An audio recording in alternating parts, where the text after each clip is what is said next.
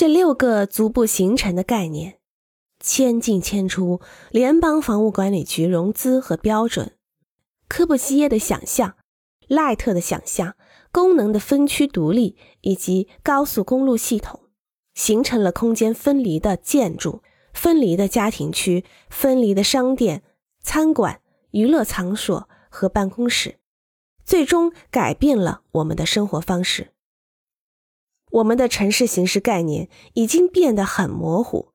以至于现在我们在汽车中需要的全球定位系统导航来确定我们身处何方、去往何处。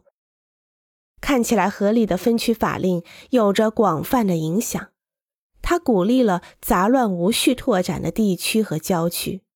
他们在街道中聚集汽车，并且创造了高速公路。产生了折中或者消除了步行者和人类维度的几何学。